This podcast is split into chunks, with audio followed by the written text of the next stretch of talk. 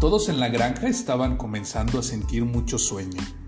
Las gallinas ya comenzaban a acomodarse en su gallinero, los conejos en sus madrigueras, los caballos en su establo, las vacas en el heno y los ratones en sus casas hechas entre huequitos de las paredes. Pero había dos animalitos que no podían dormir, y eran las dos pequeñas cerditas, hijas de mamá cerda. Las pequeñas cerditas no tenían sueño y no dejaban de moverse de un lado para el otro, haciendo despertar a las gallinas, a los conejos, a los caballos y a las vacas, igual que al pobre y viejo perro pastor que vivía allí con todos ellos. Las cerditas daban saltitos por todos lados, tanto que mamá cerda no podía evitar regañarlas a cada momento, pero ellas no escuchaban. Todo parecía perdido hasta que mamá cerda se le ocurrió darles un buen cuenco de leche, haciendo así que las pequeñas comenzaran a bostezar, muy cansadas enseguida.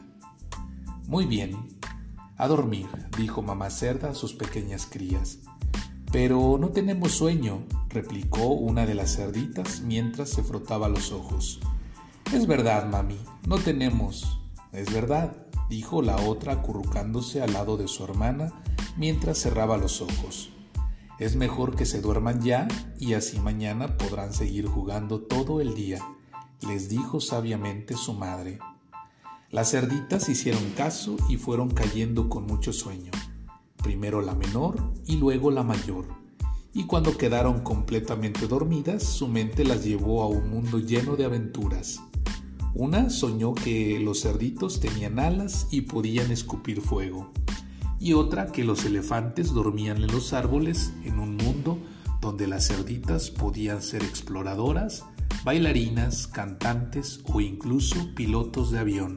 Nunca antes les había gustado tanto dormir como después de aquel día. Aquel cuenco de leche caliente había marcado la diferencia, y desde entonces lo tomaban cada noche y soñaban con fuentes de chocolate, con castillos de algodón. Y lo mejor de todo es que podían saltar desde muy alto y caer sobre un valle de almohadas y cojines bien mullidos.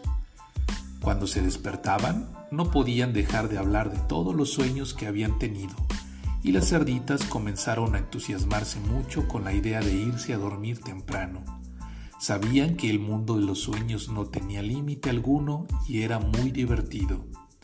Así, durante el día jugaban con mamá cerdita y sus primitas, iban a la escuela con maestro gallo o visitaban a la señora ratón, y cuando llegaba la noche escuchaban una pequeña historia para conciliar bien el sueño mientras degustaban su rica leche caliente hasta quedarse dormida, y así esperaban con emoción el sueño siguiente, sin saber si disfrutarían de una aventura en el océano o en el desierto o en el espacio, solo con la ilusión y la certeza de saber que cada noche sería el mejor viaje de sus vidas.